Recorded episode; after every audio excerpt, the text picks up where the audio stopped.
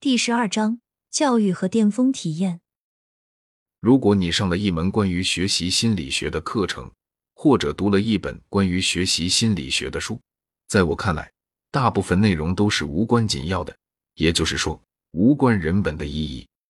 大部分的学习都是为了获得联想技能和能力，而这些技能和能力是人类性格、人格和个人本身的外在，而非内在的。捡起硬币、钥匙、财产或类似的东西，就像捡起了心理学上的各种强化和条件反射。从某种非常深刻的意义上说，这一过程是可以消失的。一个人是否有条件反射并不重要。如果我对于蜂鸣器的声音会有流口水的条件反射，然后它消失，这对我来说不是什么重要的事。我没有失去任何重要的东西。我们几乎可以说。这些关于学习心理学的大量书籍毫无意义，至少对人类的核心、对人类的灵魂、对人类的本质没有意义。由这种新的人本主义哲学所产生的，也是一种新的学习、教学和教育的概念。简单的说，这一概念认为，教育的功能、教育界的目标、人文目标，对所有人类而言，目标最终是一个人的自我实现，成为完整的人。达到人类可以达到的，或者个人可以达到的充分发展的高度。简言之，就是帮助人成为他所能成为的最好的人。这样一个目标，涉及我们在学习心理学课程中所教内容的非常严肃的转变。这不是一个联想学习的问题。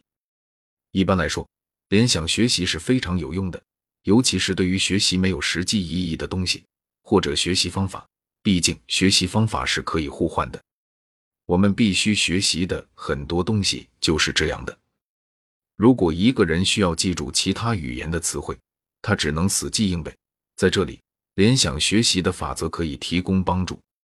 或者，如果一个人想学习各种自动驾驶的习惯，比如对红灯的反应或类似的东西，那么条件作用也很重要，特别是在一个技术社会。但无论就成为一个更好的人、自我发展和自我实现而言，还是就成为一个完整的人而言，学习经验是非常不同的。在我的生活中，这样的经历比听讲座、记忆十二对颅神经、解剖人类大脑，或记忆肌肉，或对医学院校、对生物学课程，或其他这样的课程而言更加重要。对我来说，更重要的是有孩子的经历。我们的第一个孩子改变了作为心理学家的我，这使得我所热衷的行为主义显得如此愚蠢，我再也无法忍受了。有了第二个孩子，我已经了解到人甚至在出生前就是多么的不同，这让我不可能从学习心理学的角度去思考一个人可以教任何人任何事情，或者像沃特森的理论一样，给我两个孩子，一个会变成这样，一个会变成那样。他好像从来没有过孩子。我们非常清楚，做父母的不能把自己的孩子变成任何样子，孩子们把自己变成了某种样子。我们能做的最好的和通常我们能做的最好的效果，就是当孩子太过紧绷的时候，作为他们的反抗对象。我重视的另一个深刻的学习经验是我的人格心理分析，发现自我的同性和内在的自己。另一种基本的经历意义非凡，是结婚。就教育意义而言，这比我的博士学位重要的多。如果一个人从发展我们想要的智慧、理解、生活技能的角度来思考，那么他必须从我们称为内在教育的角度来思考。内在学习，也就是说，学着成为一个普通的人，然后再学着成为这个特殊的人。我现在正忙着试图赶上。内在教育概念的所有附带现象。当然，有一件事我可以告诉你：我们的传统教育看起来非常糟糕。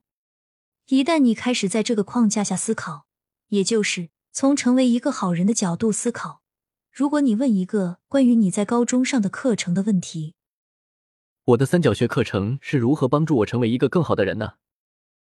一个声音回答：“天哪，他没有。”在某种意义上，三角学对我来说是浪费时间。我早期的音乐教育也不是很成功，因为他教会了一个对音乐有深刻感受、热爱钢琴的孩子不去学它。我有一个钢琴老师，他告诉我应该远离音乐。作为一个成年人，我不得不重新学习音乐，而且完全靠我自己。你们可能注意到，我一直在谈论目的，这是对十九世纪科学和当代专业哲学的革命性批判。专业哲学本质上是一种技术，而不是一种哲学目的。我拒绝实证主义、行为主义和客观主义作为人类本性的理论范畴，因此我拒绝了整个科学的研究模型和它的所有成果。它们都源于历史上的一个偶然事件。即科学始于对非个人的、非人类的事物的研究，而这些研究实际上是没有目的的。物理学、天文学、力学和化学的发展，要知道它们成为无价值、中立的纯粹描述的时候，才可能实现。我们现在正在认识到的一个重大错误是，这个从对物体和事物的研究中发展起来的模型，已经被完全不合理的用于对人类的研究。这是一种可怕的方法，不会奏效的。大多数心理学都在实证模型上，在这个客观的、联想的、无价值的、中立的科学模型上，就像珊瑚礁一样堆积起来，就像堆积如山的微小事实。它们当然不是错误的，但只是微不足道的。